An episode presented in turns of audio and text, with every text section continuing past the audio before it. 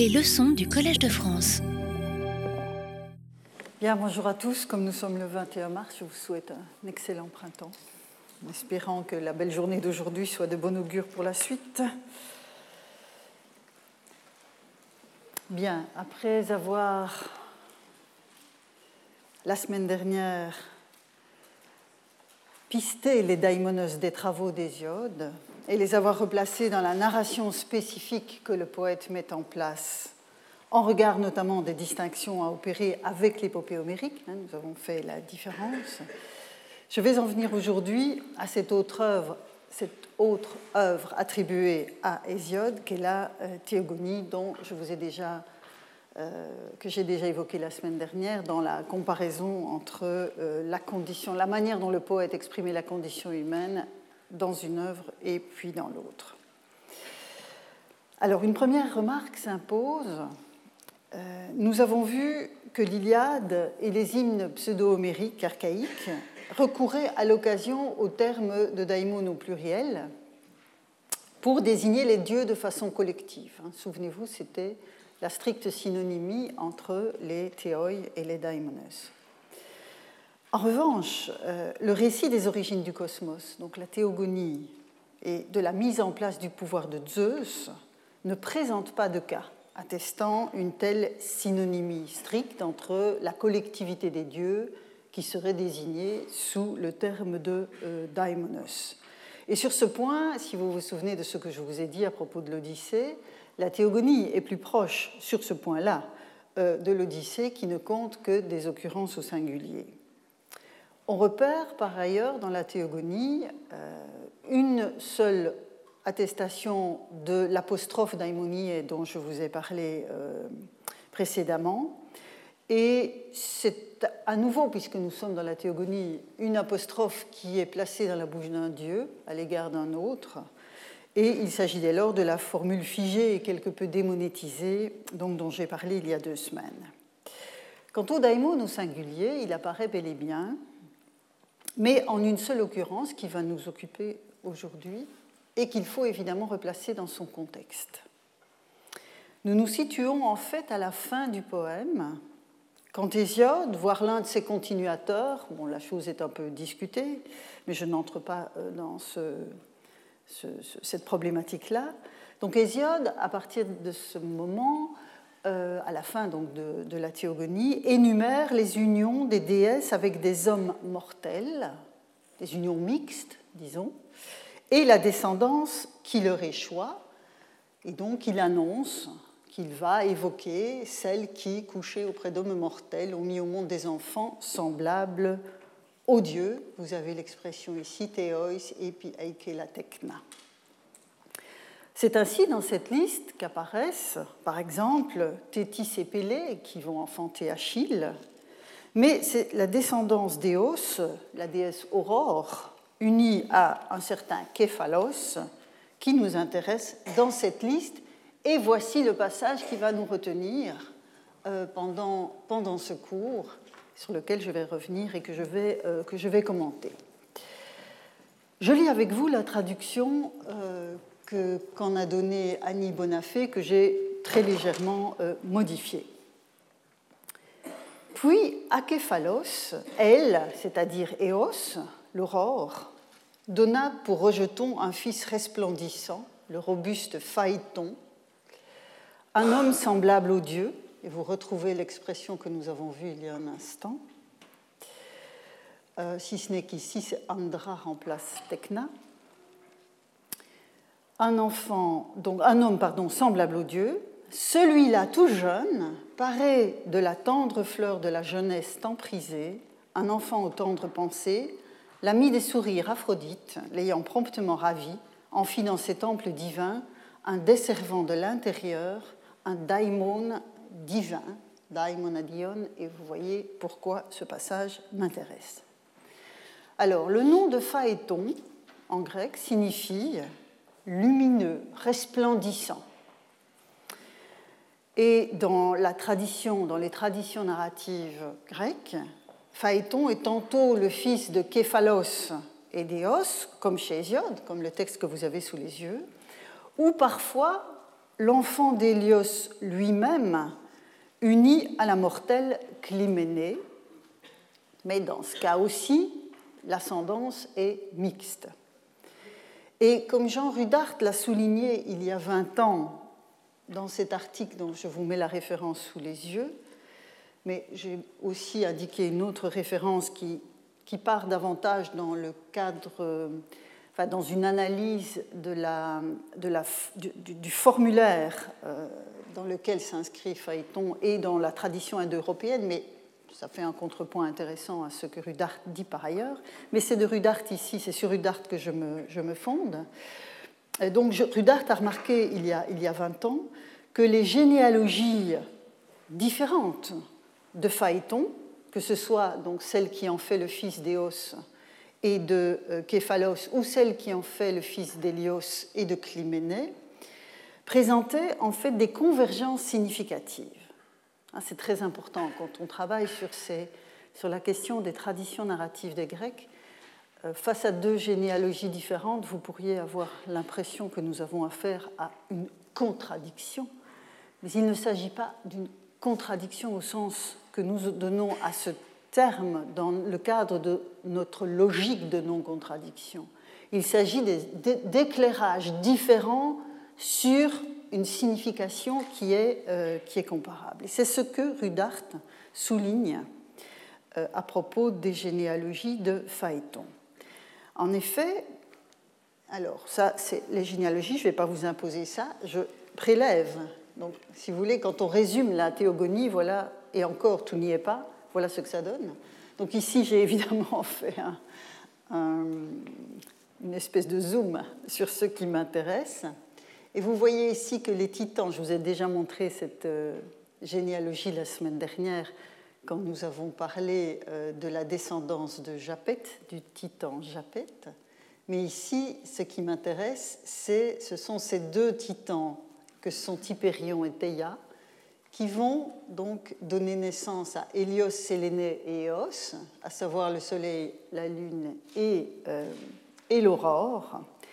Et vous voyez que Hyperion, comme son nom l'indique, c'est celui qui parcourt les hauteurs. Donc celui que l'on voit dans, le ciel. Donc une entité relativement vague. Divinité cosmique, encore peu différenciée dans l'ordre généalogique du monde, et ces titans seront ensuite relégués au fond du Tartare par la génération de Zeus qui a pris les rênes du cosmos. Hein, vous connaissez cette histoire, c'est celle-là que euh, Hésiode raconte. Dès lors, et c'est ça que Rudart a bien montré, les pouvoirs et les compétences relativement générales de ces titans cosmiques seront assumés par leurs descendants qui ont un profil mieux défini.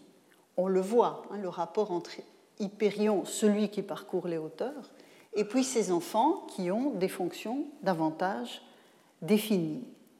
Et le processus est encore plus manifeste du côté d'un autre titan, enfin il est plus manifeste, non, il est au moins aussi manifeste, euh, dans, la descendance d'un autre titan, à savoir euh, Koios, uni à Phoibé, et donc, comme vous le voyez sur ce, schéma que j'ai essayé de, rendre le plus clair possible, vous avez donc le titan Koios euh, et uni à Phoebe qui va donner naissance à Astéria et à Leto, donc l'étoilé et puis Leto. Chronoséréa, par ailleurs, qui donne naissance à la famille olympienne, en tout cas une partie de la famille olympienne, avec Zeus, donc Estia, Déméter, Héra, Hadès, Poséidon et Zeus. Et puis Zeus, uni à Leto, va donner naissance à Apollon et Artémis, Apollon lui-même étant le père d'Asclépios. Et vous voyez ainsi le processus de spécification des, euh, des compétences. Donc le couple Koios-Phoebe donne naissance à Leto, qui unit à Zeus donc donne naissance à Apollon, dont la poésie fait aussi le lumineux. Phoibos, c'est cela que ça signifie. C'est le lumineux. Artémis peut être également Phoebe. Et là où Apollon est un dieu avec un spectre de compétences relativement large, son fils Asclépios retiendra essentiellement la compétence médicale parmi son, sa boîte à outils, si vous voulez, sa boîte à outils divine. Et donc on voit ainsi que ce processus généalogique est un processus de spécification de compétences. Dans l'ordre généalogique que les muses sont censées avoir inspiré à Hésiode, la multiplication des entités divines va de, pair avec la complexification croissante du monde. Hein, le monde devient de plus en plus complexe au fur et à mesure que la théogonie avance. Et aussi va de pair avec la spécificité croissante de ses composantes, comme le montre par exemple ici Hyperion et puis ses enfants, et et jusqu'à Asclépios. Quant au fils de l'aurore que vous voyez donc sur ce tableau, il est le brillant, le lumineux, je le disais, ce qui atteste son appartenance à la généalogie astrale des enfants d'Uranos, hein, donc Uranos avec Hyperion et puis cette continuité, mais c'est un homme, c'est un homme.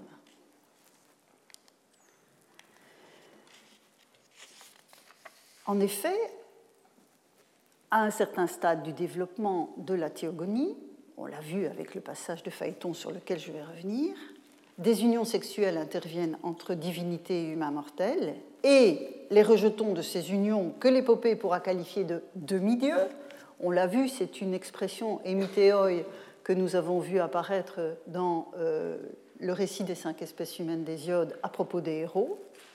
Et je dirais que ce sont des émitéoi, bien sûr, ce sont des demi-dieux, mais on peut dire aussi que ce sont des demi-mortels. L'hybridité de leur conception les tire vers la mortalité que l'un des deux parents a d'office inscrite dans leur patrimoine génétique. Je dirais que la mortalité, de ce point de vue, est un gène dominant. Mais comme on le voit dans la formule Theois epiaikelonandra ou Theois epiaikela techna que nous avons vu apparaître dans la théogonie d'Hésiode, ces produits d'une union mixte conservent quelque chose de l'ADN de leur mère immortelle. Ne dites pas à mes collègues médecins ou biologistes que j'utilise ce genre de termes, mais vous comprenez ce que je veux dire. La comparaison avec les dieux qu'implique l'adjectif poétique épi, epiaikelos, peut faire droit à cette double ascendance, puisque la moitié de ses emplois dans l'épopée homérique concernent Achille. Donc on voit bien que là, cet adjectif est particulièrement adapté pour, dire à la fois euh, le gène dominant, comme je disais, de la mortalité, mais aussi euh, ce rapport à la divinité qui est quand même encore présent dans, euh, dans leur être. Et donc Phaéton, je reviens à lui, fait partie de ces êtres ambigus dans la version qu'Hésiode donne de sa conception. Si sa mère, donc, est l'aurore, et elle est bel et bien une déesse, on l'a vu, hein, fille d'Hyperion, son père, Képhalos, est un humain. Et ce statut qui prévaut dans, euh, c'est ce statut qui prévaut dans la détermination de l'identité de Phaéton, dont le poète nous dit qu'il s'agit d'un homme pareil au Dieu. Donc c'est un anère, hein, il n'y a pas de doute à cet égard. Mais à l'Irésiode, dans le passage que je, vous remets, que je vous ai remis sous les yeux, l'enlèvement par Aphrodite va brouiller cette identité. Et la mesure exacte du changement dont il est question est évidemment essentielle pour notre réflexion présente, puisqu'on voit à la fin apparaître cette notion de daimon. Alors, première question, s'agirait-il d'un cas où le daimon désigne un théos, ainsi qu'on l'a vu dans l'Iliade, hein, cette, synonymie? Phaéton serait-il devenu un théos?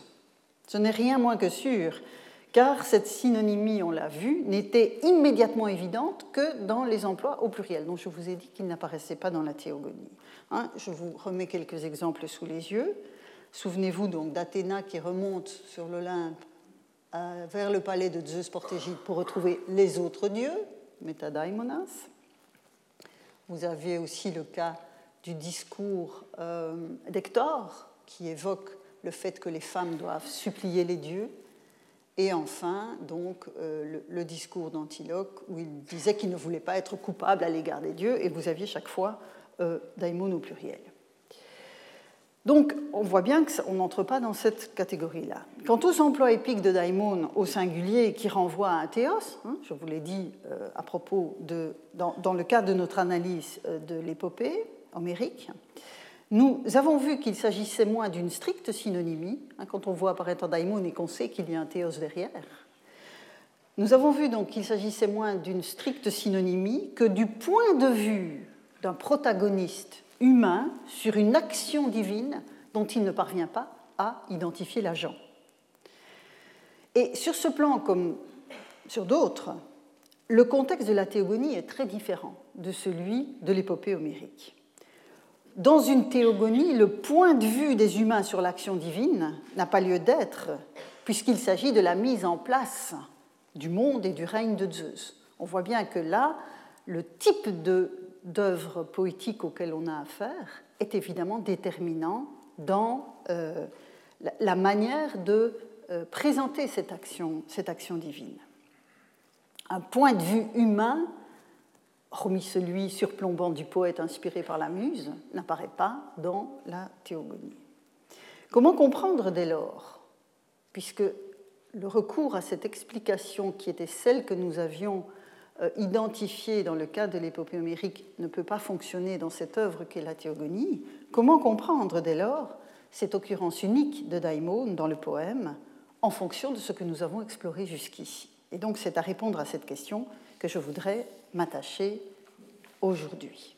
Alors, pour rendre compte donc, de cet usage euh, de daimon dios dans la théogonie.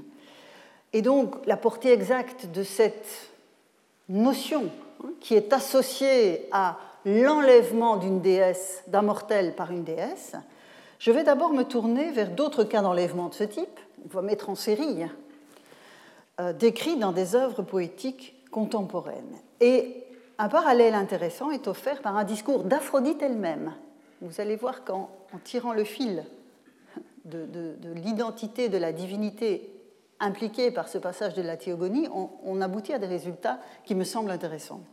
Et donc, dans euh, l'hymne pseudo-homérique qui chante Aphrodite, euh, on, voit émerger des parallèles d'enlèvement. Je précise toutefois un point. Il n'est pas question de daimon dans ce poème. On ne trouve pas d'occurrence, d'attestation du mot. Donc c'est seulement pour la question des enlèvements que je me penche sur cette œuvre. Parce qu'elle offre des exemples parmi les plus explicites de l'élection de mortels d'exception par des divinités. De quoi s'agit-il? Ce sont des dieux qui entreprennent de soustraire un, être humain à sa condition pour lui faire partager son séjour divin. Ceci dit, donc, pas plus que le nom de daimon, le statut de théos n'est explicitement attribué à ces êtres enlevés par des dieux dans l'hymne homérique, pseudo-homérique à Aphrodite. Donc on va essayer de comprendre ce que cela nous dit du statut de ces entités, puisque la catégorisation du divin est notre préoccupation de cette année. Constatons donc d'emblée que la déesse Aphrodite est concernée par ce processus dans la théogonie et que c'est précisément l'hymne en son honneur qui propose le développement le plus clair d'une telle situation d'entrecroisement entre la sphère des dieux immortels et celle des humains mortels. Ce n'est probablement pas fortuit puisque nous allons le voir dans cet hymne, ce, remarquable hymne pseudo-homérique, un des quatre grands hymnes euh, à des divinités dont on est sûr qu'il remonte à l'époque archaïque, on voit que le passage des frontières entre humanité et divinité est au cœur de la problématique du poème qui est saturé de termes évoquant le contraste entre la mortalité et l'immortalité. Alors l'arrière-plan de l'hymne est bien connu, je vous le rappelle brièvement. La déesse Aphrodite conduit toutes les, euh, toutes les créatures du cosmos à s'unir à l'union sexuelle. Toutefois, en plaçant les divinités dans la couche des humains, c'est-à-dire la problématique qu'Hésiode aborde à la fin de sa théogonie, y compris Zeus lui-même, et, plus souvent qu'à son tour, si je puis dire, elle outrepasse les prérogatives qui doivent désormais être les siennes dans un cosmos stabilisé sous l'autorité du roi des dieux. Donc ça, c'est l'arrière-plan. Nous sommes donc toujours dans cette œuvre, dans, la référence à un moment du, du, développement cosmique où Zeus euh, affirme sa souveraineté et il distribue en fait les compétences, euh, enfin il confirme plutôt les, les, compétences des différents dieux, mais en leur donnant parfois des limites qu'ils n'ont pas encore. C'est le cas de ce qui se passe dans l'hymne pseudo-homérique à Aphrodite.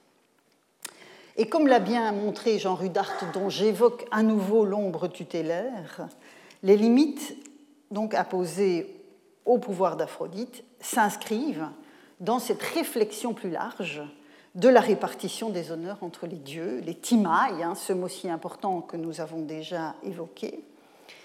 Et donc, dans cet article qui remonte à 1991, il, présente l'importance de cet hymne dans le cadre de cette répartition des timailles.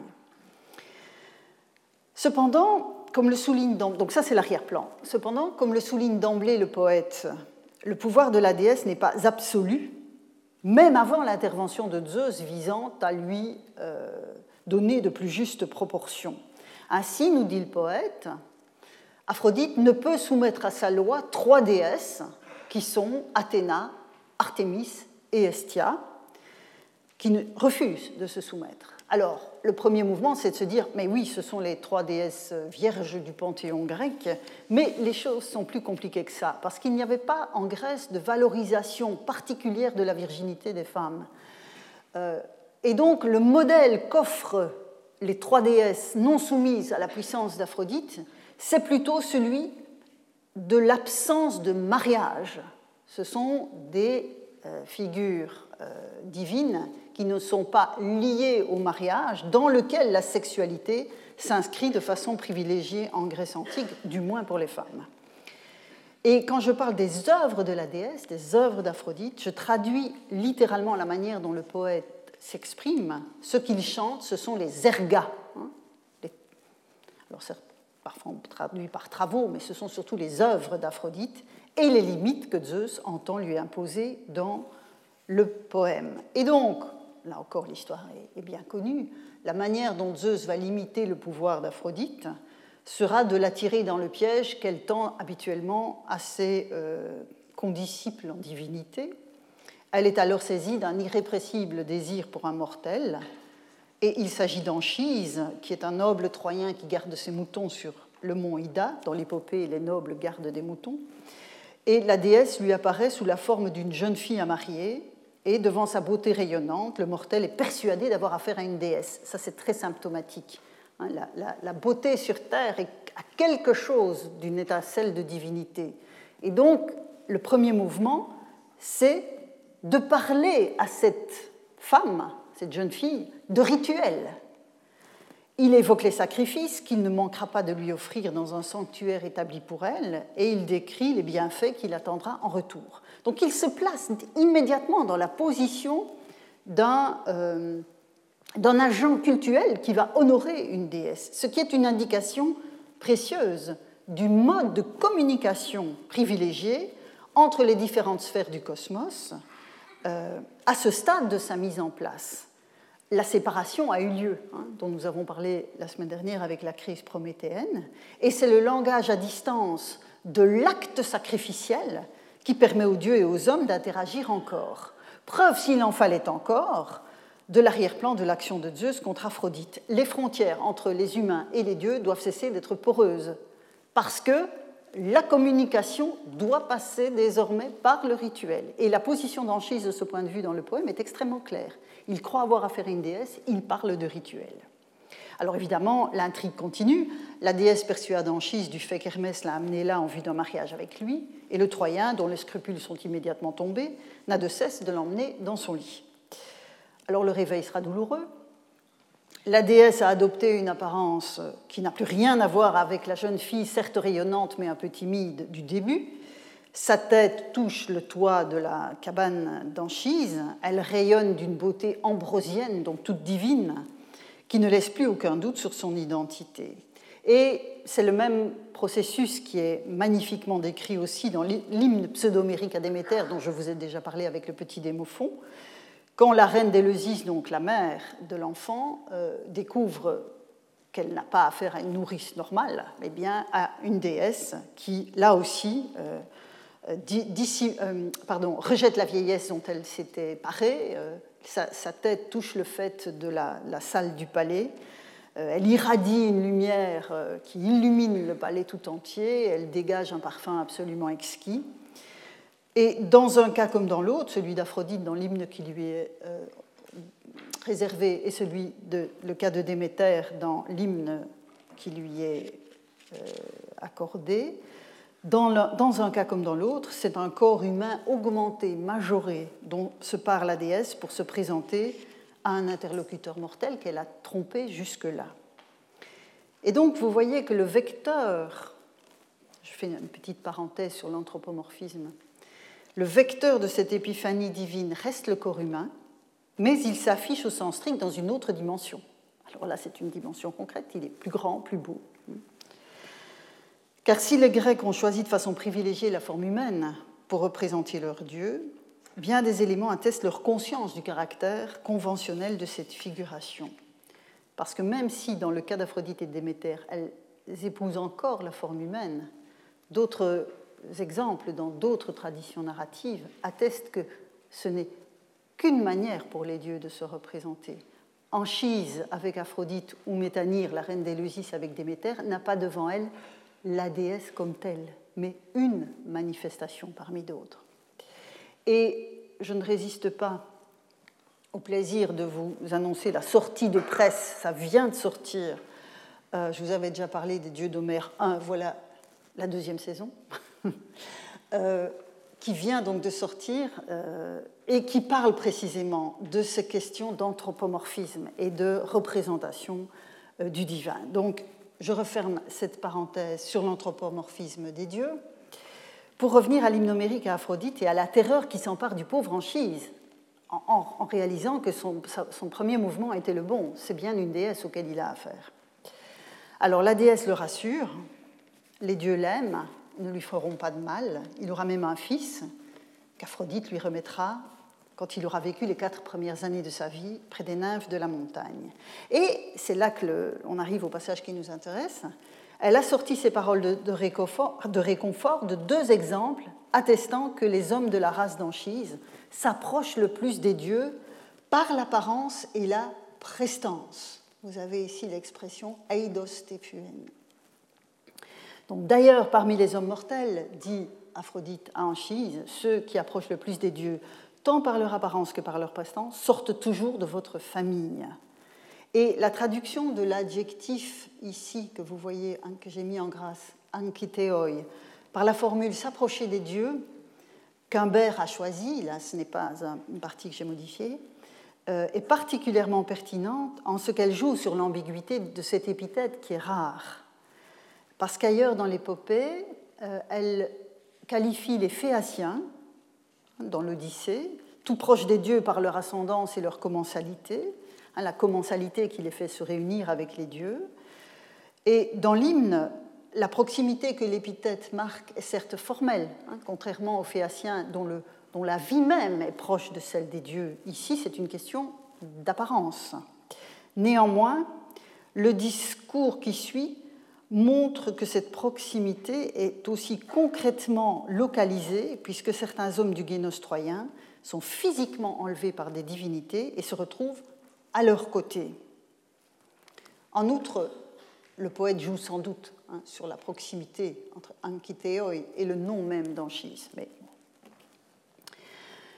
Alors, le premier Troyen mentionné par Aphrodite est Ganymède, enlevé par Zeus lui-même pour sa beauté, Hein, le blond Ganymède, c'est pour sa beauté que Zeus le rusé l'enleva, afin que parmi les immortels, il fût les chansons des dieux dans la demeure de Zeus. C'est merveille de le voir, et tous les immortels honorent celui qui puise le nectar sombre dans un cratère d'or. Le second Troyen que la déesse évoque est moins chanceux.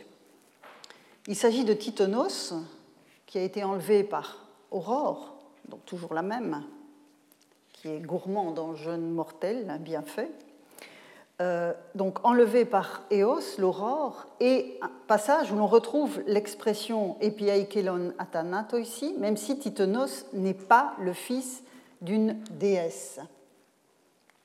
Vous avez ici donc l'expression. Euh, et donc c'est encore un homme de votre famille, dit Aphrodite, que Titonos, pareil aux immortels, qui fut enlevé par Eos, l'aurore, à la robe dorée. L'histoire donc est aussi très connue. La déesse s'en va demander à Zeus l'immortalité pour son amant, ce que le dieu lui accorde. Mais en oubliant de demander la jeunesse éternelle, elle condamne le pauvre Titonos à un éternel vieillissement. Alors j'ai eu l'occasion d'évoquer cette figure dans un colloque qui a eu lieu ici, euh, organisé par Thomas Romer en, 1900, en 2017, et donc je ne m'y attarderai pas. Mais je souligne simplement à nouveau ce que j'avais précisé lors de cette euh, rencontre, que le régime alimentaire du pauvre Titonos est extrêmement significatif de l'ambiguïté de son statut. Donc il est immortel, mais immortellement vieillissant. Et la déesse le nourrit d'ambroisie, ce qui montre l'immortalité, mais aussi de pain, ce qui est la nourriture des hommes par excellence. Et donc on voit bien que cette immortalisation ratée, dans une certaine mesure, euh, confère à cet, être paradoxal qu'est devenu Titonos, une, ambiguïté profonde. Donc Titonos a reçu l'éternité des dieux, mais il n'échappe pas au temps qui marque le corps des êtres limités que sont les humains. Dès lors, la vieillesse qui l'accable devient telle, et c'est ce que Aphrodite raconte dans l'hymne homérique euh, qui lui est destiné, donc la, vieillesse qui l'accable devient telle qu'elle décide de le déposer dans une pièce dont elle referme les portes éclatantes, et le processus de vieillissement se poursuit. Et Titonos se confond désormais avec le son de sa voix qui s'écoule sans fin, dit le poème. Et sur cette vision assez désespérante, il faut bien le dire, Aphrodite conclut son discours à Anchise par le constat qu'elle ne voudrait pas le voir parmi les immortels, être immortel comme lui et vivre ainsi à jamais. Donc voilà les points de comparaison. Et munis de ces points de comparaison, revenons au passage de la théogonie avec Phaéton.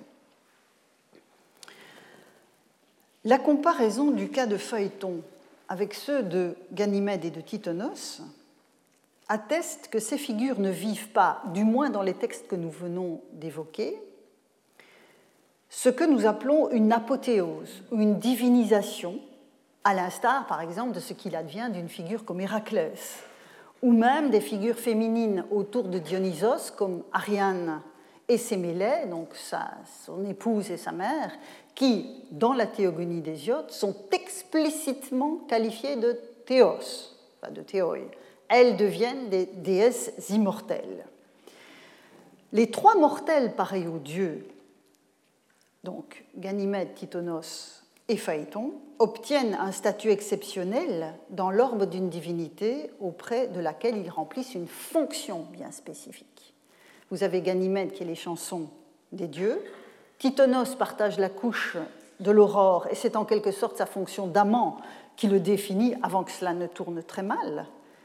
Phaéton, quant à lui, comme vous le voyez sur l'écran, devient desservant des temples consacrés, de ces divins temples, Zateo Isenineo Isneopolon Mukion, donc à l'intérieur de ce temple, et il reçoit, alors est-ce qu'on peut dire le statut, de euh, daimon dios. Alors prenons ce texte et essayons de le comprendre, muni maintenant de ce détour que nous avons fait par l'hymne homérique, pseudo-homérique à Aphrodite.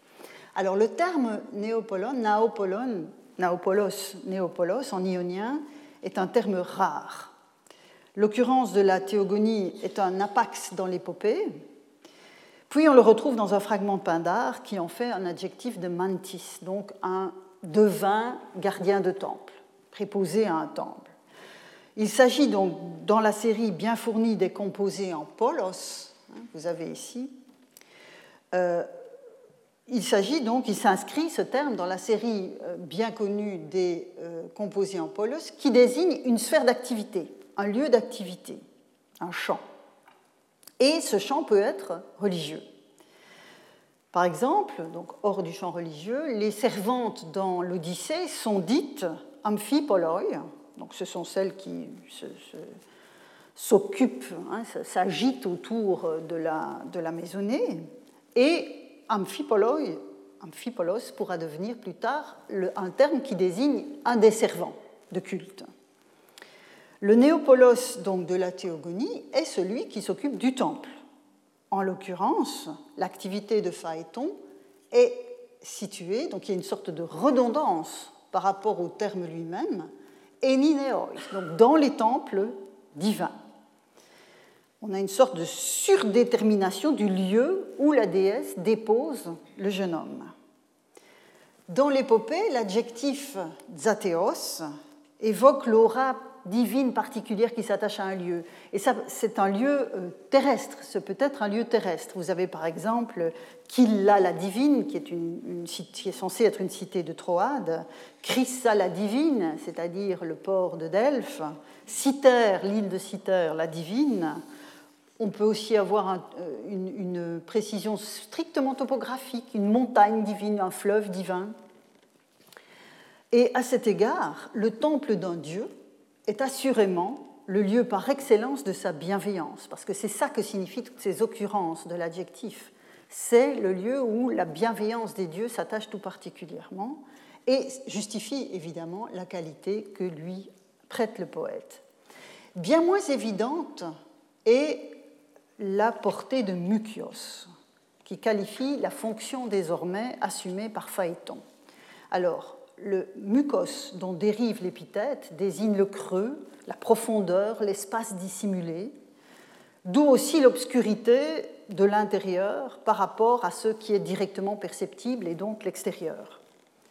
Et je vous soumets un intéressant parallèle à notre passage, qui est d'autant plus intéressant qu'il nous vient des iodes, mais des travaux et les jours que nous avons, dont nous avons parlé la semaine dernière. Donc, dans cette œuvre, le même Hésiode qualifie de muquillet je l'ai mis en grâce. La jeune fille encore ignorante des ergas d'Aphrodite, maintenant vous savez ce dont il s'agit, ces ergas qui poussent les êtres à s'unir, et la parthénos. Alors, où est-elle Voilà, vous voyez ici, vous avez parthéniqué. La parthénos reste au cœur de la maison, près de sa mère, à l'abri du vent d'hiver. Donc, il, le vent du nord, ne transperce pas la tendre peau virginale de celle qui demeure au foyer chez sa douce mère.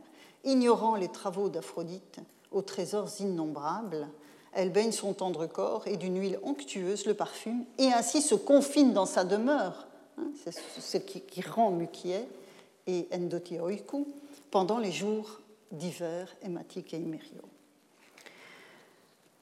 Donc voilà un parallèle intéressant de cette épithète qui est rare, et le jeune âge de Phaéton, donc je remets le texte sous, vos yeux, le jeune âge de Phaéton, donc cet enfant délicat paré de l'éclat de la fleur de la jeunesse, le place en fait dans la même tranche d'âge que la parthénose des travaux.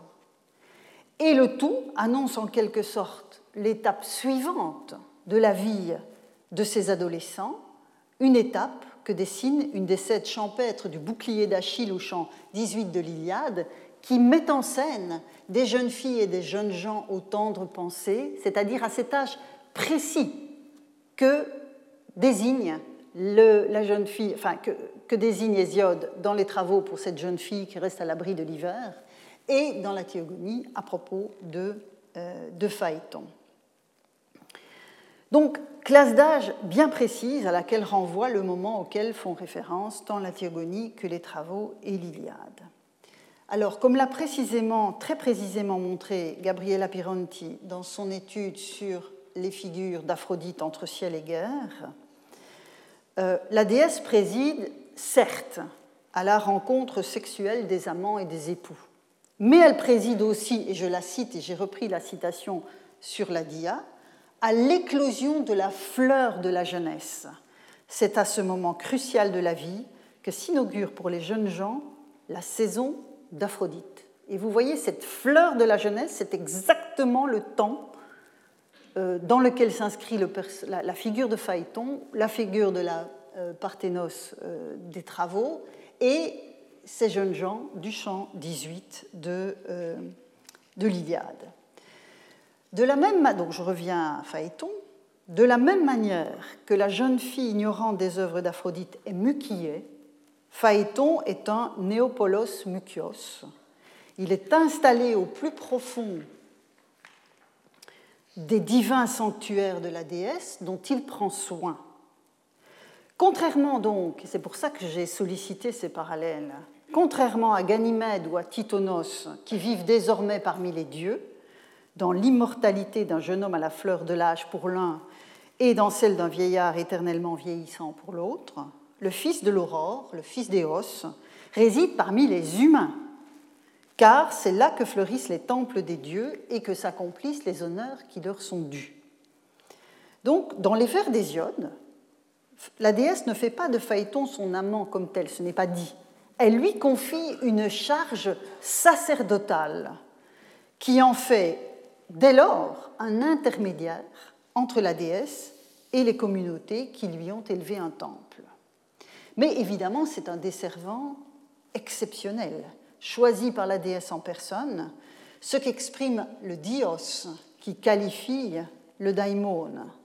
Alors cette épithète de dios que j'ai traduit ici en suivant Bonafé divin par divin, détermine en fait des humains des hommes, des femmes, mais aussi des divinités, des dieux et des déesses. C'est une, épithète euh, formulaire très, très répandue. Mais elle marque une élection dans l'instant précis de la performance poétique. C'est le fait d'élever l'être ainsi qualifié au-dessus de l'ensemble auquel il appartient. C'est notamment perceptible quand dia au féminin s'accompagne d'un génitif partitif. Vous voyez, dia teaon, c'est divine parmi les déesses. Dia Gunaikon, c'est divine parmi les femmes. Phaéton, et puis alors on aura une, fois Diatéa, donc divine déesse, une espèce de récurrent, de, surdétermination de la, divinité, de la, de la théa. Et donc Phaéton, par l'élection divine dont il fait l'objet, est élevé au-dessus de sa condition humaine et retrouve quelque chose de l'ADN de sa mère. Dans le même temps, dans le même temps, le faisceau des traits que le poète lui attribue, donc le moment fugace de l'antos ebes, vous voyez, c'est l'expression que l'on retrouvait dans la citation de Gabriela Pironti, cette fleur de la jeunesse. Ah, c'est explicitement ce qui est souligné pour inscrire Phaéton dans cette classe d'âge. Et donc, dans le même temps, donc, ce moment fugace de l'antos ebes et l'obscurité d'une réclusion qui anticipe l'accès à la maturité sexuelle forment une sorte de glose des pouvoirs de la déesse, déesse qui en a fait son desservant.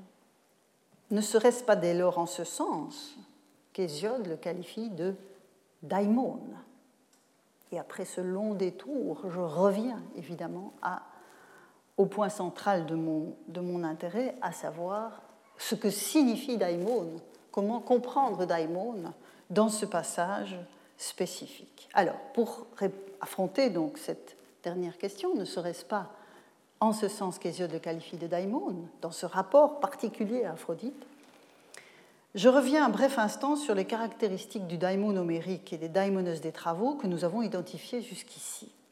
Alors, si l'on met de côté la stricte synonymie avec théos que j'ai encore rappelé tout à l'heure, c'est la puissance d'action d'un dieu non identifié à laquelle renvoie la notion de daimon dans l'Iliade et, avec des nuances sur lesquelles je ne reviens pas, aussi dans l'Odyssée. Cette puissance d'action se manifeste parmi les hommes. Le daimon est donc de l'ordre du divin agissant en fonction de la figure divine qui le sous-tend. C'est un des acquis, je pense, de notre parcours dans l'épopée homérique. Quant aux travaux que nous avons étudiés la semaine dernière, les 30 000 immortels hein, que j'ai associés aux daimonos de l'âge d'or, souvenez-vous, sont des entités qui sont associées à l'action de Zeus sur Terre, dans une œuvre où le pouvoir de Zeus en matière de prospérité et de justice est particulièrement mis en avant. C'est ce que j'ai appelé la grille de lecture en clé de Zeus. Et nous en avions conclu provisoirement que le daimon était dans cette perspective une sorte d'objectivation des pouvoirs du Dieu sur la terre, dans le cadre d'un discours poétique dont la portée est didactique. Mais ici, nous ne sommes pas dans le même registre narratif. Mais en plaçant Phaéton dans ses temples, c'est bien sur Terre également qu'Aphrodite détermine son statut de daimon. Du statut semblable au dieu ambigu par sa double ascendance, il assume désormais, si je reprends les acquis que je viens de vous rappeler, celui de manifestation d'une puissance divine. Cette fois, il ne s'agit plus de la volonté et de la puissance de Zeus, comme dans les travaux, mais de la volonté et de la puissance d'Aphrodite, qui en fait le desservant de ses temples. Et permettez-moi d'aller un pas plus loin encore pour euh, assurer davantage cette lecture. En effet, en faisant de Phaéton un desservant et un divin daimon, Hésiode pourrait faire écho, c'est en tout cas l'hypothèse que je vous soumets, à une caractéristique que la culture grecque, dans son ensemble, attribue aux prêtres et aux prêtresses de ces dieux, puisque c'est ce statut sous une forme poétique qu'Hésiode attribue à Phaéton par le choix d'Aphrodite. Donc Hésiode pourrait faire écho à une caractéristique que la culture grecque attribue aux prêtres et aux prêtresses de ces dieux, alors avec plus ou moins d'intensité selon le registre documentaire auquel on a affaire. Par exemple, certaines traditions narratives jouent sur l'anthropomorphisme des dieux, hein, dont je vous ai rappelé à quel point c'était une clé de représentation importante des dieux dans le monde grec. Donc certaines traditions narratives jouent sur l'anthropomorphisme des dieux pour introduire une confusion entre l'image de la divinité, mais une confusion voulue, assumée, entre l'image de la divinité et l'apparence de son prêtre ou de sa prêtresse. On a toute une série de, récits euh, qui montrent par exemple que dans le cadre du siège d'une cité, euh, la prêtresse, euh, c'est d'Artémis ou d'Athéna, je ne me souviens plus, non, pardon, c'est Athéna forcément, vous allez voir pourquoi, avait en fait mis sur sa tête le casque d'un guerrier. Du coup, les assaillants ont cru qu'ils avaient affaire à Athéna elle-même. Et ils se sont enfuis et la ville a été sauvée. Et donc vous voyez que ce récit joue sur cette ambiguïté de la figure de la desservante, cette femme qui, avec le casque, peut ressembler à Athéna, ou peut en tout cas donner l'impression qu'on a affaire à Athéna. Donc on a toute une série de récits euh, qui produisent ainsi un jeu de miroir qui fait du desservant ou de la desservante une sorte d'image de la divinité, à l'instar d'une statue de culte. Un peu comme si l'officiant devenait, à certains moments, un des lieux possibles de la manifestation de la divinité. Alors, en dehors des traditions narratives, parce que là, je, voilà, je viens de vous raconter le récit de ce siège d'une cité dont Athéna était la figure tutélaire, la, divinité tutélaire, mais l'épigraphie, qui est moins susceptible, je dirais, de, de, broder, hein, sur, de, broder de façon euh, poétique ou de façon narrative euh, sur euh, ce jeu de miroir entre le, le, prêtre ou la prêtresse et la divinité qu'il ou elle dessert, même dans l'épigraphie et dans les prescriptions rituelles qu'elle nous rapporte, on peut approcher aussi cette problématique sous un autre angle et en montrer la puissance euh, de la fonction, si vous voulez, au sein même de la, culture grecque. Parce que quand on honore un dieu par un sacrifice, et ça je vous en ai un peu parlé l'année dernière, on découpe l'animal qui a été euh, mis à mort, on répartit des parts, et puis dans un grand nombre de cas, une partie de la part qui est dite destinée au Dieu et qui n'est pas brûlée sur l'autel, revient au prêtre ou à la prêtresse. Et donc, dans un cadre qui n'est pas suspect d'une éventuelle euh, imagination euh, fictionnelle, hein, dans celui des prescriptions rituelles, on voit que ce jeu de miroir apparaît aussi par le biais très concret des parts de viande de l'animal sacrifié.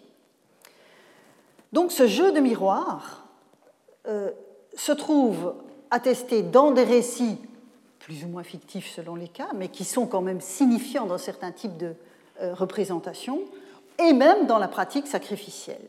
Alors, qu'en est-il des temps plus anciens? Parce qu'ici, je vous parle de façon un peu globale de la culture grecque.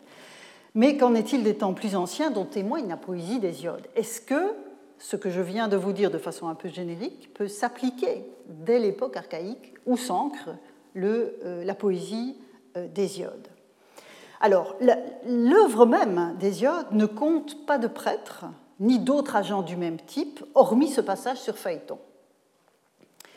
Mais l'Iliade met en, scène quelques figures de ce type, dont la plus célèbre est évidemment celle de Chrysès, le prêtre dont les malédictions euh, ouvrent euh, l'Iliade, et c'est à ces malédictions et à sa prière à Apollon de frapper l'armée des Grecs que l'on doit cette image des flèches du dieu qui s'abattent sur l'armée euh, achéenne. Donc Chrysès est une figure sacerdotale. On peut aussi mentionner la figure d'une prêtresse Théano au chant 6. Hein, c'est elle qui va aller supplier Athéna avec les, Troyennes à la suite de la demande d'Hector dont on a vu euh, surgir le passage tout à l'heure. D'autres prêtres dans l'Iliade sont respectivement associés à Héphaïstos, aux Scamandres, ce sont donc les. Euh, à Héphaïstos, je ne vous ai pas mis le passage, mais aux Scamandres, et à Zeus, au Zeus de l'Ida, et chaque fois, le poète affirme de manière récurrente, c'est pour ça que je vous mets ces, portions de vers sous les yeux, qu'à l'instar des, des, princes, pardon, ils sont honorés par le peuple comme des dieux, comme un dieu. Chacun est honoré comme un dieu. Donc, ce, cette relation, ce statut de, des figures sacerdotales est attesté dès l'épopée archaïque. Alors, un autre parallèle, pour toujours donc pour affronter cette question de Phaéton comme desservant, qu'est-ce que cela implique? Un autre parallèle est tiré de la pratique du culte. Alors, je suis consciente que je vais vous imposer un grand écart chronologique, puisqu'il s'agit d'un passage de Pausanias au deuxième siècle de notre ère. Mais il me semble vraiment intéressant et euh, entrer dans cette représentation générale que je viens d'évoquer euh, devant vous, à la fois dans les traditions narratives et dans les prescriptions rituelles et sacrificielles. Alors, à ce moment-là de son parcours, Pausanias est euh, à Sicyone, donc dans le nord, la partie nord-est du Péloponnèse. Alors, c'est un sanctuaire d'Aphrodite, évidemment, c'est pour ça que ça m'intéresse en regard de ce que nous avons vu à propos de Phaéton. Et décrivant le sanctuaire d'Aphrodite à Sicyone, le visiteur va évoquer le personnel du culte. Je lis le, la traduction avec vous. Tout de suite après celle-ci, hein, ce sont les marqueurs topographiques de la visite euh, de la cité, se trouve le sanctuaire d'Aphrodite. L'entrée en est réservée à une femme néocore à qui il n'est plus permis de s'unir à un homme et à une jeune fille dont le sacerdoce est annuel. Et donc vous voyez que la femme néocore, ici, et la parthénos hiérosunène et donc c'est vraiment la prêtresse. Euh, donc la jeune fille porte le nom de Loutrophore. Pour les autres sans distinction, c'est depuis l'entrée qu'il est permis de voir la déesse et de lui adresser des prières. La statue en position assise a été réalisée par Canacos de Sicyone et puis ça continue, hein, avec toute une série de prescriptions passionnantes d'ailleurs sur le sacrifice qui est euh, dévolu à la déesse. Mais ce n'est pas ça qui m'intéresse, ce qui m'intéresse c'est le personnel du culte. La sacristine, donc on a la prêtresse annuelle tout d'abord, donc est une parthénos, donc une jeune fille non mariée. Hein, c'est ça que ça signifie. la, notion de parthénos, ce que je vous disais tout à l'heure avec la virginité des trois déesses, la notion de parthénos a moins la dimension physiologique de la virginité que la dimension sociale de la jeune fille, qui n'est pas encore inscrite dans une logique d'union maritale, conjugale. Donc, elle est parthénos, elle a un titre sacerdotal qui est celui de l'outrefort, porteuse de bain, hein, c'est ça que ça signifie, porteuse de bain. La sacristine, donc la néocore, je traduis néocore par sacristine, euh, est une femme donc à qui il n'est plus permis de s'unir à un homme, sans doute une femme ménopausée. Donc vous avez euh, deux figures féminines de part et d'autre de la vie sexuelle des femmes.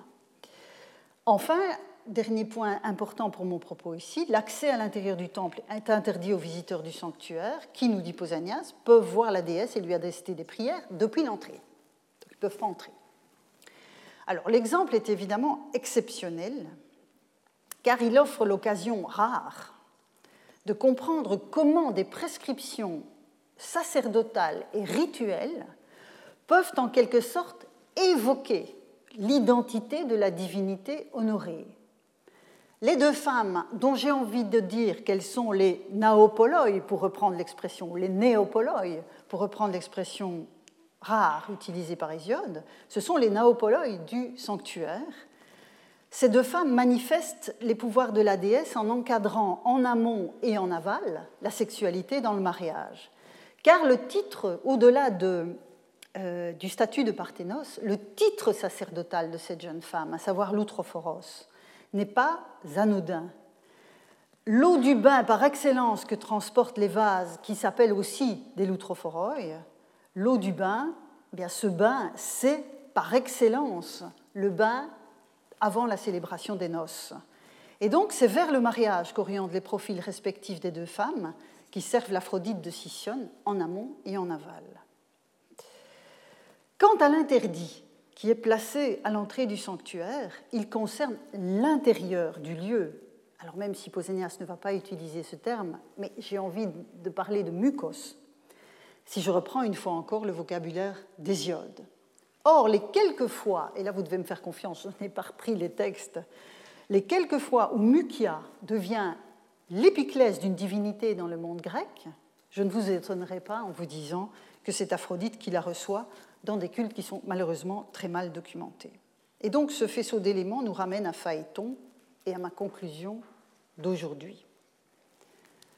En effet, de la même manière que les daimonos de l'âge d'or que nous avons vus à l'œuvre la semaine dernière sont le produit de la volonté de Zeus et agissent sur Terre pour exprimer sa puissance d'action, je pense qu'à l'issue de ce parcours auquel je vous ai convié, on peut dire que la figure de Phaéton, devenu lui aussi un daimon, mais dans un cadre narratif différent, puisque les travaux ne sont pas la théogonie, Phaéton donc figure quelque chose de la puissance d'action d'Aphrodite dans ses temples. Et en dépit de son caractère isolé, cette attestation de la théogonie me paraît s'inscrire en droite ligne dans ce que nous avons perçu jusqu'ici de la figure du daimon comme puissance d'action d'un dieu parmi les hommes. Mais vous aurez remarqué que dans le cas présent, le daimon porte un nom propre. C'est Phaéton qui devient un daimon dios, alors que les daimones des travaux semblaient anonymes, hein, cette cohorte de 30 000 lettres anonymes. Il nous faudra affronter ce point et j'y reviendrai la semaine prochaine. Merci pour votre attention. Retrouvez tous les contenus du Collège de France sur www.colège-2-france.fr.